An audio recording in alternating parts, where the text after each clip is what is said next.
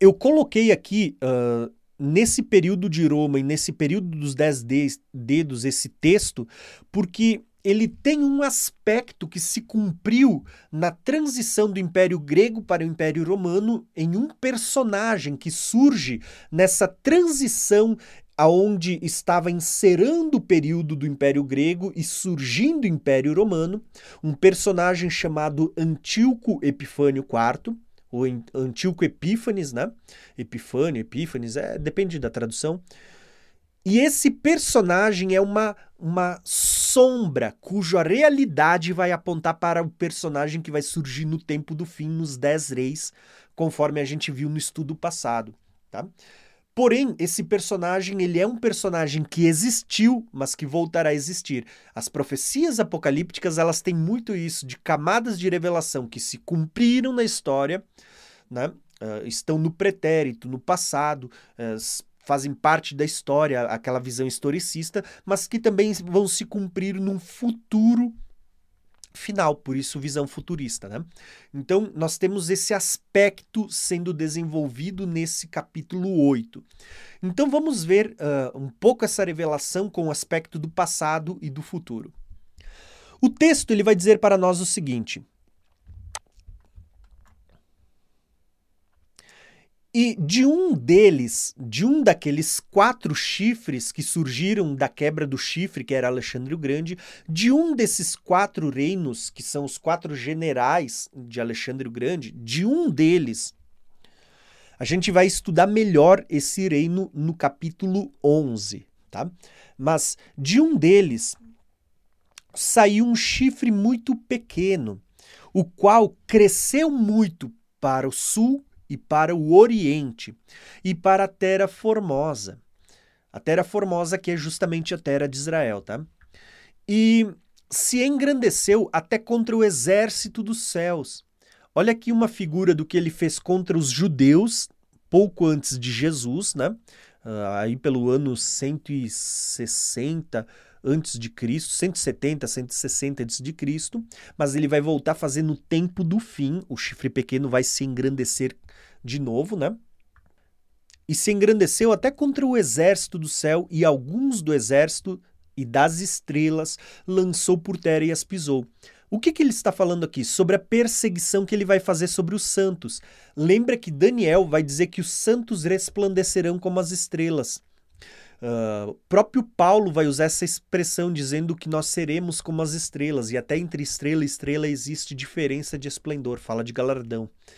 Mas Aqui, quando ele diz que algumas das estrelas lançou por terra e as pisou, está falando justamente da perseguição que o chifre pequeno vai fazer com os santos, que ele fez com os judeus e vai fazer com a igreja, os santos do tempo do fim. Né? Mas isso é, é, é assunto para daqui a pouco. E por ele foi tirado o sacrifício contínuo. Olha só de novo aparecendo sacrifício contínuo. A gente vai ver isso se repetindo novamente. Porque essa expressão sacrifício contínuo que aparece aqui em Daniel 8 vai aparecer no, na última semana como sacrifício e oferta sendo tirado, na última semana, e também vai mostrar para nós que está sendo tirado sacrifício e oferta em Daniel 11 e, e Daniel 12. Daniel 12 vai falar sobre a, a, grande aflição, a grande tribulação, a ressurreição dos mortos, uh, galardão para os santos. Isso mostra para nós ele vai situar mostrando que é a mesma visão, são os mesmos termos e está apontando para o tempo do fim. Embora a gente saiba que Daniel, uh, esse texto, ele teve uma, um cumprimento em Antíoco Epifânio, como a gente já vai ver. Ele se engrandeceu até contra o príncipe do exército e por ele foi tirado o sacrifício contínuo, e o lugar do seu santuário foi lançado por terra. E um exército foi dado contra o sacrifício contínuo. Ou seja, a, o chifre pequeno, essa besta vai ter o império da besta, vai ter dez reis, vai ter reis, governantes, generais, grandes e pequenos que vão compor o exército da besta lá em Apocalipse, tá? Então veja, ele não está sozinho, ele tem um exército que vai ajudar a, a cumprir os seus intentos e a perseguir os santos. Por causa da transgressão. Qual que é o motivo de tudo isso, de Deus permitir que um homem como esse uh, se levante, persiga os santos, né? Por causa da transgressão. Olha o motivo aqui, por causa da transgressão, tá?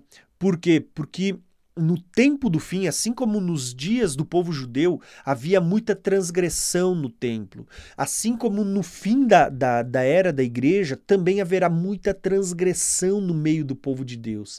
Tá? Num cenário onde Deus vai fazer um grande avivamento, é um cenário onde tem muita mornidão, onde tem aqueles que abandonaram o primeiro amor, existe aquele que está vivendo de aparência, não é nem, não é nem frio e nem quente, uh, tem aparência de vivo, mas está morto, se acha rico, mas é pobre, cego, miserável, nu.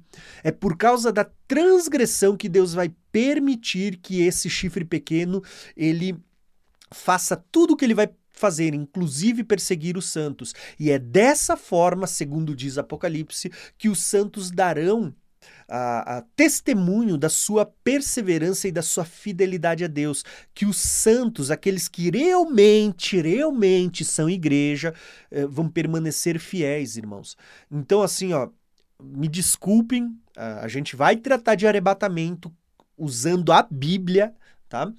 Mas desde já eu digo, eu tenho dificuldade em pensar num arrebatamento secreto onde a igreja vai ser tirada, quando a gente vê que as profecias estão mostrando que justamente Deus vai permitir essa perseguição para purificar, para Uh, despertar para embranquecer né, aqueles que estão dormindo, aqueles que estão num cenário caótico do tempo do fim da igreja.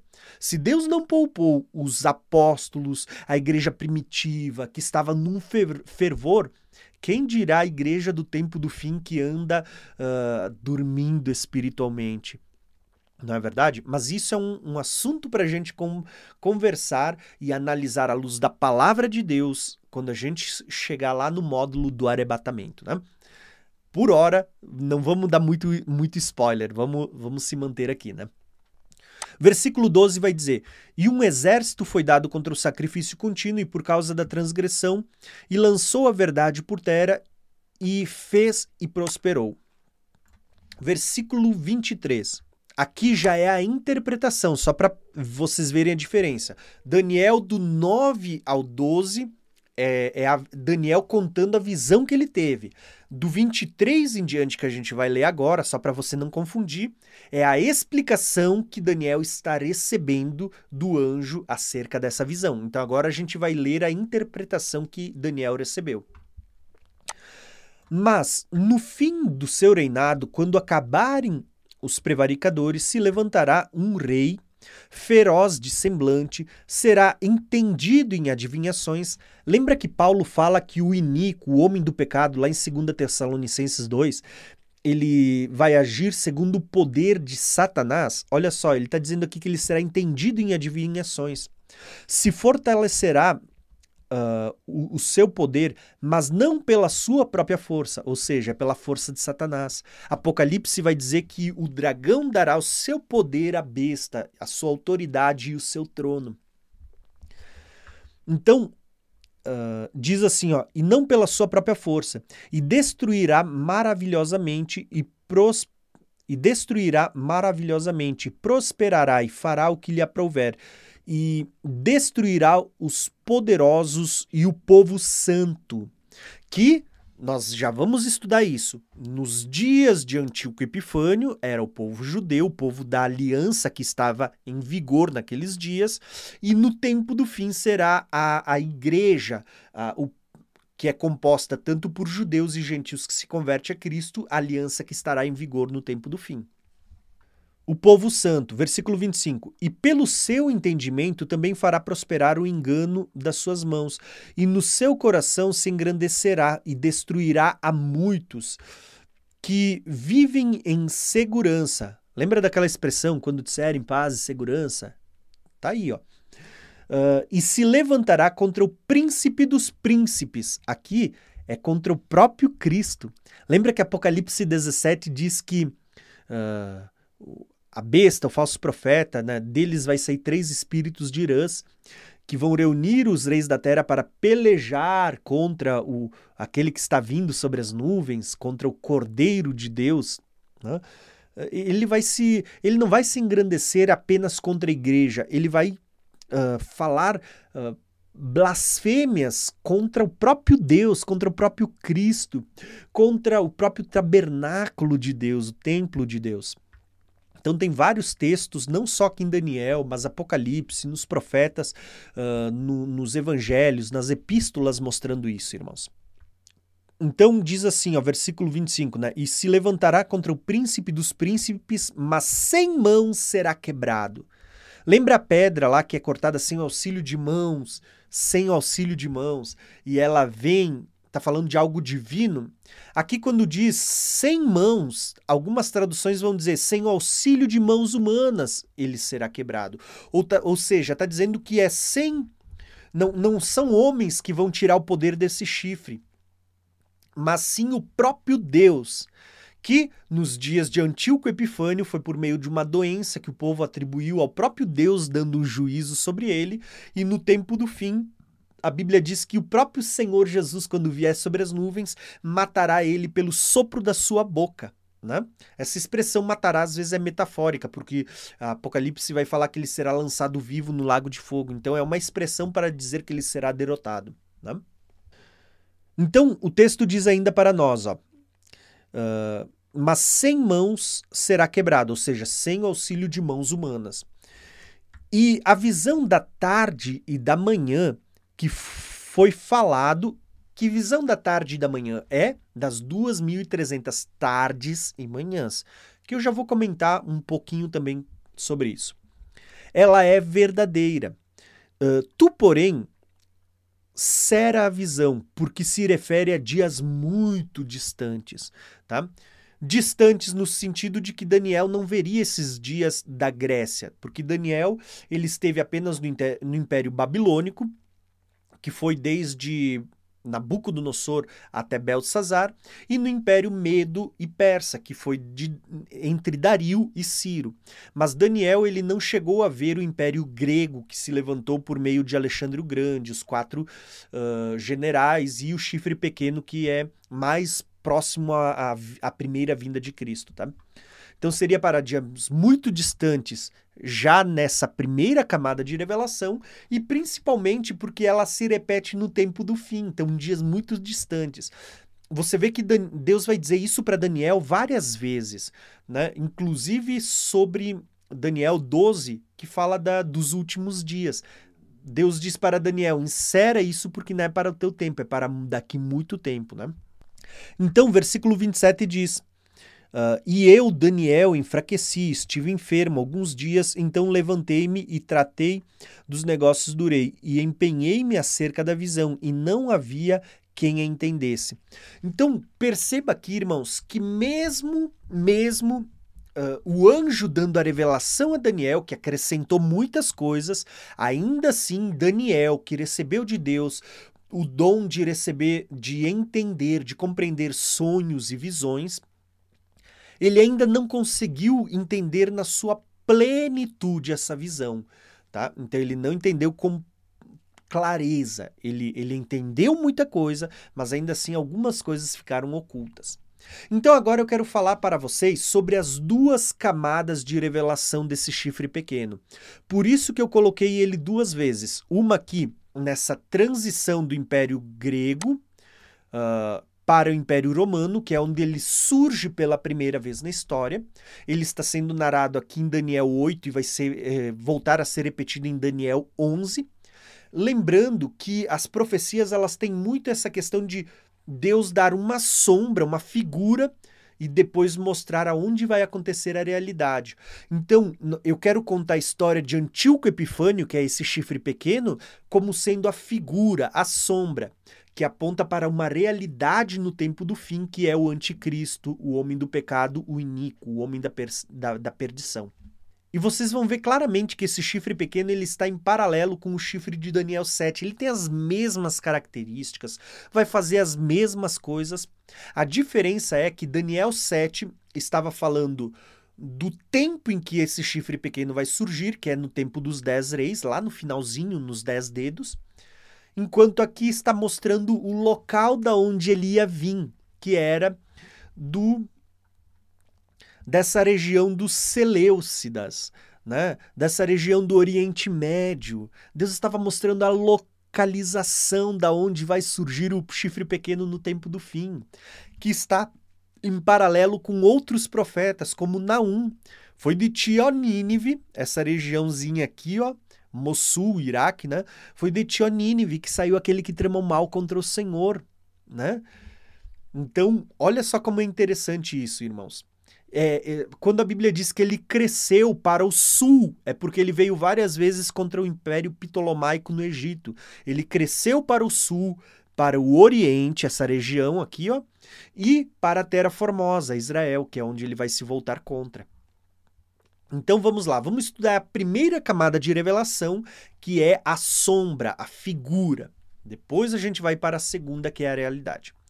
Então, na sombra, nós vamos ver que uh, Antíoco Epifânio, ele, ele foi esse chifre pequeno que se levantou uh, nos dias daquele intervalo bíblico que tem entre a, o, o, Velho Testamento e o início do Novo.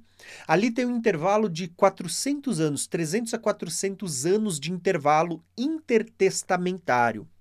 Por isso que você não vê o Império Grego aparecendo, porque ele insera no período dos Medos e Persas, no relato bíblico, e esse período intertestamentário é o período onde se levanta Alexandre o Grande, onde se levanta os, os impérios Seleucidas, o Ptolomaico, aonde se levanta também uh, Antíoco Epifânio IV. E esse Antíoco Epifânio ele vai aparecer registrado uh, em livros como, por exemplo, Macabeus, primeira e segunda Macabeus. Nós temos ali esses relatos, né? Eu até botei aqui a título de curiosidade, de informação histórica, não como um livro revelado, mas como um livro histórico, uh, um relato para a gente ler junto de primeira Macabeus e de segunda Macabeus para vocês verem o que Antíoco Epifânio fez e como esse relato de Antíoco Epifânio é muito semelhante ao que a Bíblia relata sobre o anticristo que vai surgir no tempo do fim e o que ele vai fazer. E também botei um relato deste livro aqui, ó, que a gente vai ler junto, que é a, a, história dos hebreus de Flávio Joséfo. Então a gente vai ler junto uma passagem que eu deixei aqui na tela para a gente ler depois. Então vamos botar aqui, ó. Nós vamos ler junto daqui a pouquinho. Então vamos começar lendo o relato de Macabeu só para vocês verem o que aconteceu com esse chifre pequeno que no passado, na sombra, né, na, na figura, estava apontando numa primeira camada de revelação para Antíoco Epifânio. Olha só o que diz uh, Macabeus 1, capítulo 1, do versículo 11 em diante. Eu botei alguns versículos, tá? Desses reis originou-se uma raiz do pecado. Uma raiz do pecado, né? Lembra que Paulo vai chamar de o homem do pecado, né? Antíoco Epífanes, filho do rei Antíoco, que havia uh, estado em Roma como refém. Olha só que interessante. Lembra que eu falei que estava aqui no, no, na transição entre o Império Grego, Antíoco Epífanes era do Império Grego, Seleucida, para a, a transição para o Império Romano, que já vai estar vigente nos dias de Jesus? Por quê? Você vê que o Império Romano já estava em ascensão, inclusive o próprio Antíoco Epifânio, que apareceu no, no Império Grego, ele esteve refém uh, em Roma, porque nesse tempo Roma estava conquistando os reinos e eles pegavam o filho dos reis e levavam para ser educado, para ficar Uh, vamos dizer assim, regime domiciliar presos em Roma, enquanto eram educados e enquanto seu pai, que reinava, uh, se submetia a Roma. Então, eu, Antíoco Epífanes esteve sobre esse regime de prisão domiciliar em Roma por um tempo. Né? Então, você vê que já estava nessa transição entre a Grécia e o Império Romano, que é a parte de ferro, a besta terrível, uh, com dentes de ferro, né, que estava aparecendo já na, nos estudos passados. Ele esteve como refém uh, e que reinou no, no ano 137 do reino dos gregos. É uma contagem, um calendário diferente do que a gente tem hoje. Após ter derrotado o Egito que é, faz parte do Império Ptolomaico. Pelo ano 143, regressou Antíoco e atacou Israel. Olha só ele se voltando contra a Terra Formosa. Uh, subindo a Jerusalém com um forte exército. Diz que seria lhe dado um exército contra o sacrifício contínuo, né? Penetrou cheio de orgulho no santuário, tomou o altar de ouro, o altar de incensário, uh, o candelabro com as luzes e com todos os seus pertences, a mesa da proposição e os vasos, e os turíbulos de ouro, o véu, as coroas e os ornamentos de ouro da fachada, e arrancou as embutiduras. Tomou a prata, o ouro, os, os vasos preciosos e os tesouros ocultos que encontrou Arrebatando tudo consigo, regressou à sua terra, após massacrar muitos judeus e pronunciar palavras injuriosas. Olha só, massacrar o povo da primeira aliança e uh, pronunciar palavras injuriosas. Lembra que ele teria uma boca que falaria blasfêmias, olhos como de homem e boca como de homem para falar palavras arrogantes? Foi isso um motivo de desolação. Olha aqui, ó, a abominação desoladora, a expressão, né?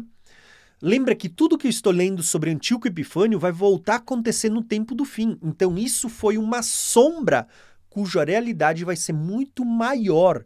Ah, tanto que Daniel 12 ainda vai falar que no tempo do fim haverá uma grande aflição como nunca houve. Ele não estava falando de Antíoco Epifânio porque o próprio Jesus vai, depois de Antíoco Epifânio, vai voltar a falar dessa abominação desoladora, dessa grande aflição, dessa grande tribulação como nunca houve e nunca mais haverá para o tempo do fim.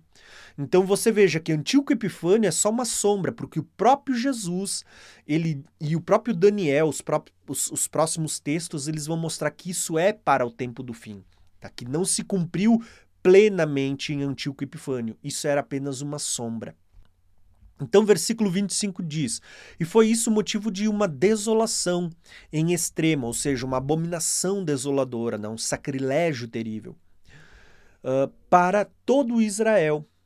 Então o rei Antíoco publicou para todo o reino um edito, prescrevendo que todos os povos uh, formassem um único povo e que abandonassem a sua lei, as suas leis particulares. Todos os gentios se conformaram com essa ordem do rei. Ou seja, vai falar das nações. As nações vão aceitar o decreto do anticristo, vão aceitar. Né? Uh, mas muitos de Israel adotaram a sua religião, sacrificando aos ídolos e violando o sábado. Perceba que até mesmo do povo da aliança vai ter muita gente que vai aceitar. Por intermédio de mensageiros o rei enviou a Jerusalém e às cidades da Judéia cartas prescrevendo que aceitassem os costumes dos outros povos da terra, suspendessem os holocaustos, os sacrifícios e deixassem seus filhos incircuncisos. Está dizendo: abandonem a aliança, porque a circuncisão era um símbolo da primeira aliança. Paulo vai falar da circuncisão do coração, que é a nova aliança, né? Uh, imaculassem as suas almas com toda sorte de impureza e abominações, abominação desoladora novamente, de maneira que, a obrigarem-nos a, a esquecer a lei e a transgredir as prescrições, todo aquele que não observasse a ordem do rei seria morto. O que, que vai acontecer no tempo do fim com a igreja? Todo aquele que não adorar a imagem, não adorar a besta, não aceitar a sua marca, será perseguido e morto. E para isso muitos fugirão para o deserto, para não serem mortos, aonde Deus vai preservar muitos para participar do arrebatamento. E é interessante porque essa, essa questão de fugir para o deserto também aconteceu aqui nos dias de Antíoco Epífanes. Olha só como o texto vai dizer para nós. E no dia 15 do mês de Casleu, no ano 145, edificaram a abominação da desolação no altar, ah, sobre o altar. O que, que é isso? Segundo historiadores, foi erigido um altar a Zeus e foi sacrificado porco sobre o altar de bronze, o altar de sacrifício, né? Então, olha só, Essa foi considerada abominação desoladora. Assim como no Apocalipse, a imagem da besta vai ser essa abominação desoladora e o sacrifício. Uh, a, a, comida sacrificada a ídolos, aquilo que você vai comprar e vender por meio da, da marca da besta, vai fazer parte do, do, dessa abominação desoladora. E os mortos, e os santos sendo perseguidos e mortos, faz parte dessa abominação desoladora e sacrilégio terrível. Tudo isso que eu falei faz parte dessa abominação desoladora no tempo do fim, tá? Então diz assim, ó, versículo 54: Edificaram a abominação desoladora sobre o altar e construíram altares em todas as cidades uh, circunvizinhas de Judá. E ofereciam sacrifícios diante das portas das casas e das praças públicas. Rasgavam e queimavam todos os livros da lei. Eu acredito que isso vai voltar a se repetir. A Bíblia vai ser rasgada, a Bíblia vai ser queimada no período da grande tribulação. Versículo 57 de Macabeus, né? Uh, em toda a parte, todo aquele uh, em poder do qual se achava um livro do testamento, e todo aquele que mostrasse uh, gosto da, pela lei moria por ordem do rei. Ou seja, todo aquele que se mostrar fiel à palavra do testemunho ou a Cristo no tempo do fim será morto. Agora, aí, no capítulo 2 de 1 Macabeus, em altos brados Matatias elevou a voz Uh, então, na cidade, quem for fiel à lei, permanecer fiel, firme na aliança, saia e siga-me. Assim, com os seus filhos, aqui está falando um dos filhos de Matatias, né, de Matias Macabeus, vai ser Judas Macabeus, que também está sendo relatado aqui. Uh, assim com seus filhos, fugiu em direção às montanhas, abandonando todos os bens na cidade. Uh, então, uma grande parte dos que procurar, procuravam a lei e a justiça acompanhou-o para o deserto. Olha só, montanhas, abandonou tudo nas cidades, foi para o deserto. Não é um cenário, não é uma sombra muito uh, parecida com o que está sendo relatada no Apocalipse que vai acontecer no tempo do fim? aonde Apocalipse 12 diz que a mulher recebeu asas de águia para ir para o deserto, onde será sustentada por Deus por um tempo, tempos e metade de um tempo, que é a expressão que nós encontramos em Daniel 7 e em Daniel 12. Ou vai ser sustentada por 42 meses, 1260 dias, que é outra expressão que aparece em Apocalipse, a mesma, uh, ao mesmo tempo em que o chifre pequeno vai estar perseguindo uh, muitos santos perseguindo e matando, muitos vão estar fugindo para montanhas, uh, abandonando cidade, casa, bens e indo para lugares desertos.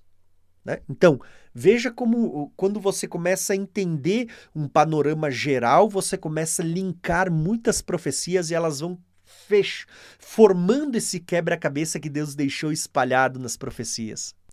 Agora, em 2 Macabeus, nós vamos ter as palavras de Antíoco Epifânio, quando ele começa a proferir palavras arrogantes contra Deus e contra o povo de Deus.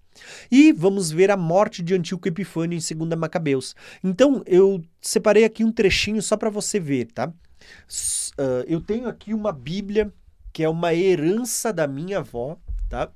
É uma, uma versão paulina, né? É uma herança da minha avó. Aqui a gente tem Segunda Macabeus, que é, é, são livros uh, acrescentados, mas que um, um, cunho de importância histórica, um registro histórico. Então é importante a gente ler também. Então, esses textos aqui eu tirei, que eu, que eu coloquei para vocês, estão aqui em 1 e 2 Macabeus. Um texto bem bacana, tá? Então, olha só que interessante. Segunda Macabeus vai falar agora das palavras arrogantes de Antíoco Epifânio e da sua morte trágica. Exclamava com presunção: Assim que chegar, farei de Jerusalém um sepulcro de judeus. Mas o Senhor Deus de Israel, que tudo vê, feriu com um mal implacável. Olha só, né? lembra que Daniel profetizou dizendo que ele seria o seu fim, uh, ele seria quebrado sem o auxílio de mãos humanas? Macabeus aqui dá esse relato dizendo que Deus vai ferir ele com um mal implacável. Segundo, segundo alguns estudiosos, disseram que era um câncer no estômago. Mas veja o relato de Macabeus dizendo que, as, que ele foi comido de bichos, assim como o rei Herodes lá em Atos, né? que a, per, a, a pele dele, a carne caía e que ele cheirava mal. Olha o que diz Macabeus. Uh, mas o Senhor Deus de Israel, que tudo vê, feriu ele com um mal implacável uh, e misterioso mal acabara de pronunciar essas palavras, um chifre que falava pa palavras arrogantes, e aconteceu que ele foi assaltado por uh, atrozes dores nas entranhas e agudos tormentos no interior. Chegou a tal ponto que o corpo vivo do ímpio fervilhava de vermes e as carnes se soltavam em pedaços entre artroses dores, e o mau cheiro da podridão que enchia o ar emprestava todo o campo. Aquele que até há poucos tempos sonhava tocar os astros do céu. Lembra que ele, a Bíblia diz que ele, ele, ele se exaltou até o príncipe do, do, do dos príncipes, até o príncipe das estrelas? Aqui Macabeus está dizendo assim, ó, uh, aquele que até pouco tempo sonhava em tocar os astros do céu, agora ninguém podia suportá-lo por causa do mau cheiro que dele saía. Assim, esse carasco e blasfemador pereceu miseravelmente. Né? distante nas montanhas, em meio àquele sofrimento que ele mesmo havia infligido a outros.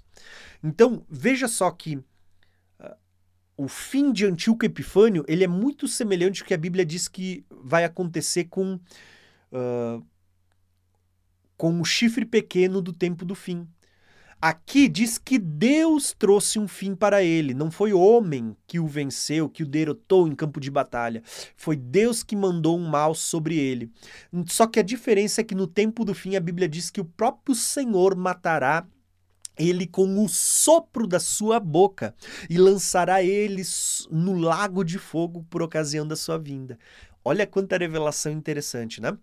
E para a gente encerrar essa parte do, de Antíoco Epífanes ou Epifânio, nós temos aqui um, um relato que nós vamos encontrar na história dos hebreus. Então, esse relato ele é interessante porque eu vou deixar esse relato para vocês aqui também, né? Eu separei duas porções desse relato.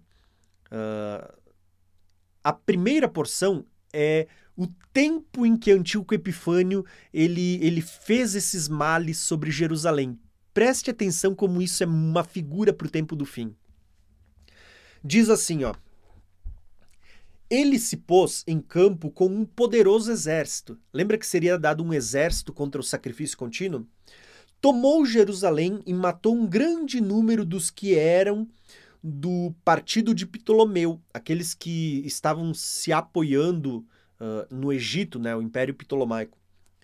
Permitiu o saque dos soldados, o despojo do templo e, dos, de, e de tantas riquezas de que estava uh, cheio, e aboliu durante três anos e meio os sacrifícios que ali ofereciam todos os dias a Deus. Olha só, esse período de tempo aboliu durante três anos e meio. Lembra que Daniel 7 fala de um tempo, tempos e metade de um tempo? Três anos e meio.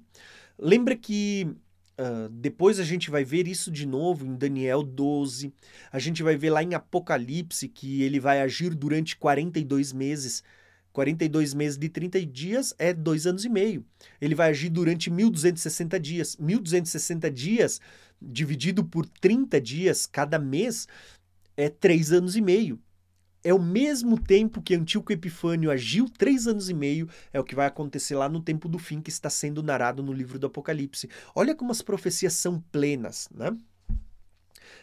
Então, durante três anos e meio, uh, ele aboliu os sacrifícios que ali se ofereciam no templo de Deus.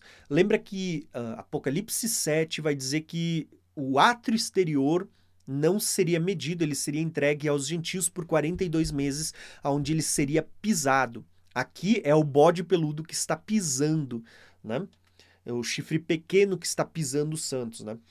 Vou ler mais uma porção agora no capítulo, na, na página seguinte, que diz assim, ó que ele obrigou os judeus, o povo da primeira aliança, a, a, a, gente tem que ver que agora o chifre pequeno vai fazer o mesmo com o povo da nova aliança, a, a aliança vigente. Diz assim, ó, ele obrigou os judeus a renunciar à sua religião e não mais mandar uh, circuncidar os seus filhos e a imolar sobre o altar, destinado para os sacrifícios. Uh, porcos em vez das vítimas que a lei obrigava a oferecer a Deus. Olha o que o texto está dizendo, né? Que em vez do sacrifício contínuo, ele começou a sacrificar porcos, carne suína sobre o altar. E ele diz assim, ó, o horror que ah, os maiorais e as pessoas de bem não podiam deixar de demonstrar por essa abominação. Por que, que eu quis ler até essa palavra abominação? Porque essa palavra abominação, ela vai nos lembrar ou nos linkar, fazer a conexão com a abominação desoladora, que foi justamente o fato de Antíoco Epifânio ter erigido um altar a, a, Zeus, né, uma imagem de Zeus, e sacrificar porcos sobre o altar e proibir o sacrifício contínuo que era realizado tardes e manhãs. Tá? Isso aconteceu nos dias de Antíoco Epifanes, uh, um período de três anos e meio, segundo o relato que acabamos de ler em Flávio Joséfo. Tá? E vai voltar a acontecer de novo. Isso era sombra sobre um templo que era sombra, mas na realidade, na nova aliança, nós vamos ver que a Bíblia diz que nós somos o templo de Deus, o templo do Espírito Santo.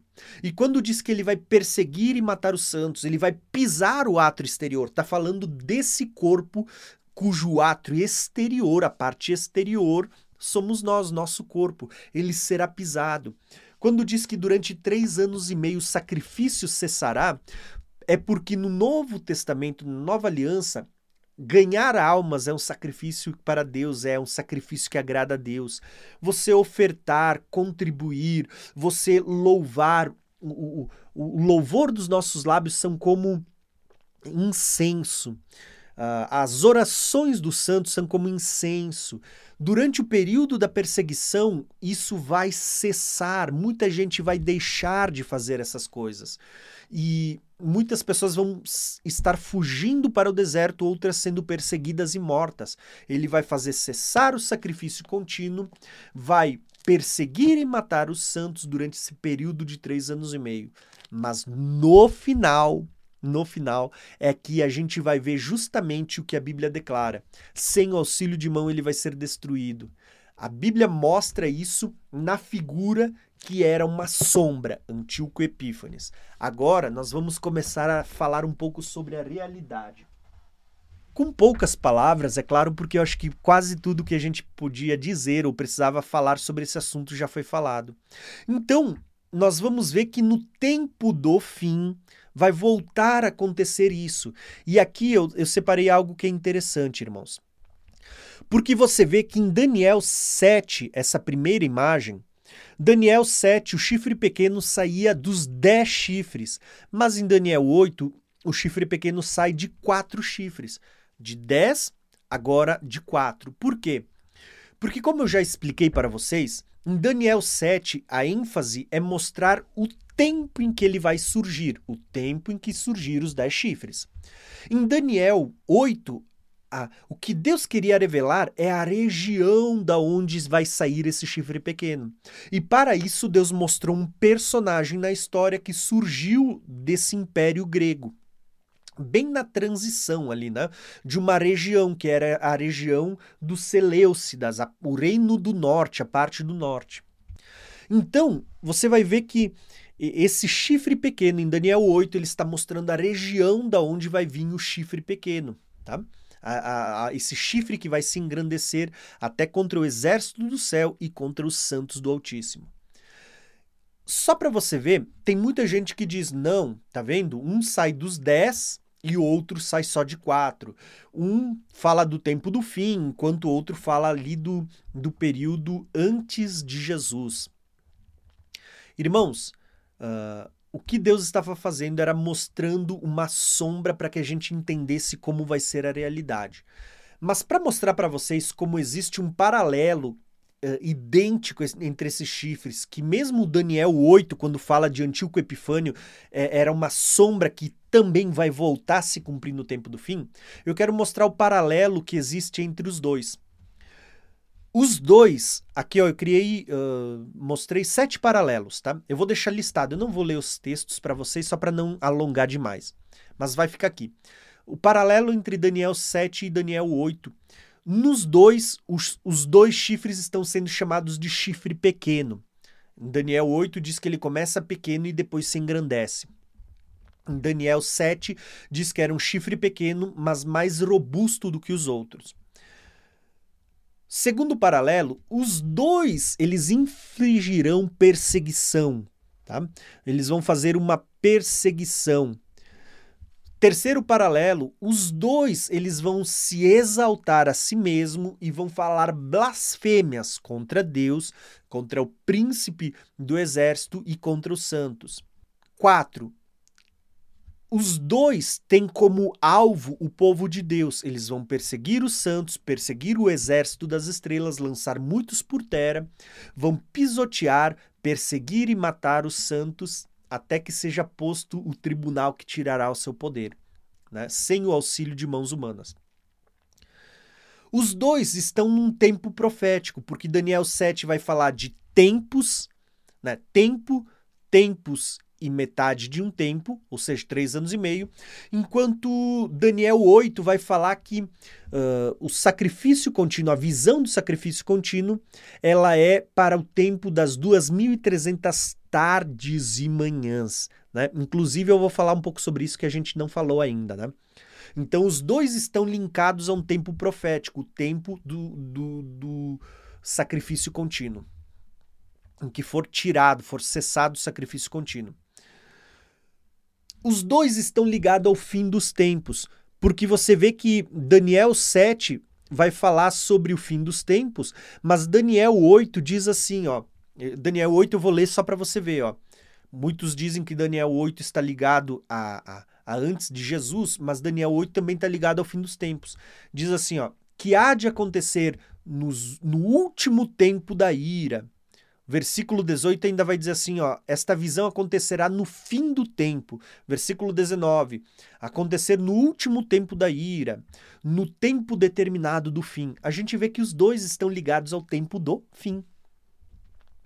E ainda um sétimo paralelo, uh, os dois vão ser destruídos de uma forma sobrenatural, né? não por meio de mãos humanas. Daniel 7 diz que Uh, o animal, o chifre pequeno e o animal, eles são mortos uh, quando vem o ancião de dias, quando é, é, é, posto aquele tribunal que julgará e tirará o seu poder e dará aos santos. Enquanto Daniel 8 vai dizer que ele será destruído, mas não por meio de mãos de homens. Né? Então, não por meio de mão de homens, porque é o próprio Deus que vai fazer isso, é o próprio Jesus com o sopro da sua boca. Né? Então você percebe que existe um paralelo muito grande entre o chifre pequeno de Daniel 7 e Daniel 8. Os dois perseguem o povo de Deus, os dois se levantam contra o príncipe do, dos príncipes, os dois vão fazer cessar o sacrifício contínuo, os dois vão profanar o templo de Deus. Né?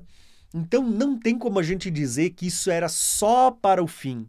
Até porque o próprio Jesus, quando vem, ele vai falar sobre o, o, Mateus 24, 15, ele vai falar, né? Quando, pois, virdes a abominação desoladora, do qual falou o profeta Daniel, no lugar santo, quem lê entenda, ele vai dizer no versículo 15 sobre essa abominação desoladora que a gente leu em Macabeus, que a gente leu em Daniel uh, 8, que a gente vai ler em Daniel 11 e Daniel 12 ainda sobre isso.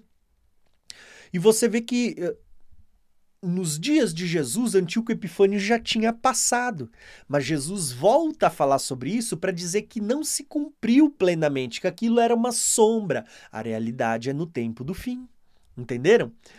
Inclusive, próprio Jesus vai citar Daniel duas vezes. Ele vai citar Daniel no versículo Mateus 24, versículo 15, falando sobre a abominação desoladora, e depois lá pelo versículo 19, ele vai voltar a falar sobre uma grande aflição, né? Uh, acho que não lembro se é o 20, versículo 21 ou 22, ele vai falar sobre uma grande aflição como nunca houve e nunca mais haverá. Ele cita Daniel pela segunda vez, citando Daniel 12, né? Então, olha só como Daniel, uh, Mateus 24, onde Jesus fala sobre a sua vinda com poder e grande glória, imediatamente após a tribulação daqueles dias, depois do sinal no sol, na lua e nas estrelas e tudo mais ele está ligado com Daniel e essa abominação desoladora, esse chifre pequeno, essa grande aflição que Daniel 12 vai falar. Então, a gente tem vários relatos para entender que isso não se cumpriu plenamente em Antíoco Epifânio, mas que sim, Antíoco Epifânio foi uma figura profetizada por Daniel como sendo uma primeira camada de revelação, uma sombra cuja realidade vai se, se completar lá no tempo do fim. Tá? Vai voltar a acontecer no tempo do fim. Inclusive, Apocalipse 13, nós vamos ter essa mesma figura. O, a besta que vai falar, uh, que vai ter uma boca que proferirá grandes coisas, grandes blasfêmias, poder para agir durante 42 meses, Vai ter uma boca que vai falar blasfêmias contra Deus, blasfêmias contra o seu nome, contra o seu tabernáculo, contra os que habitam no céu, e vai fazer guerra contra os santos e vai vencê-los. Né? Porém, e ele vai ter poder sobre toda a tribo, língua e nação. Perceberam?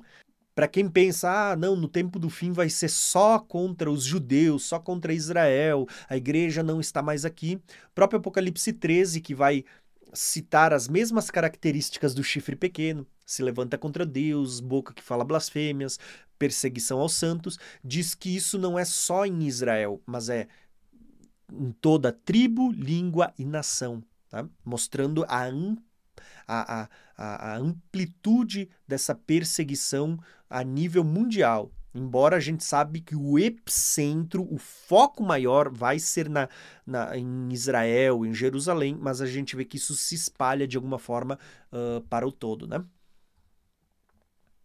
Então, irmãos, espero que você tenha entendido esse estudo. Uh, Para vocês verem, existe um paralelo entre a visão da estátua, a visão dos quatro animais teríveis. Agora existe um zoom sendo dado no chifre pequeno, mostrando da onde ele virá, né? e por meio de uma figura de Antíoco Epifânio mostrando coisas que ele fará no tempo do fim, tá bom? Porém, a Bíblia diz que ele será quebrado sem o auxílio de mãos. Então a gente vê que assim como a pedra vem e estabelece o seu reino, um tribunal é posto onde tem os 24 tronos, o ancião de dias, o próprio filho do homem, né?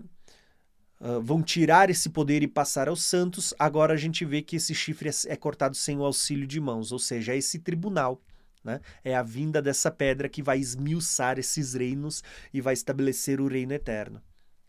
Então nós temos aqui muito, mas muito acréscimo. Desculpa o tempo que a gente demorou nessas aulas, mas ele é importante para a gente entender tudo o que está sendo feito.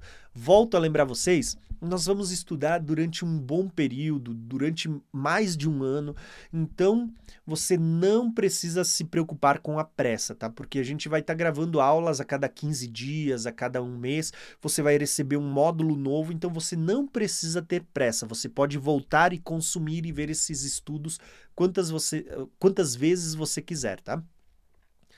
Então, na próxima aula, a gente vai falar sobre outro capítulo profético, que é as 70 semanas de Daniel. Você vê que Deus vai falar do mesmo período de tempo, né? dando uma ênfase na, no, no, no, fim dos tempos, e você vê que está ligado todas essas informações, só que Deus vai mudar de novo a figura.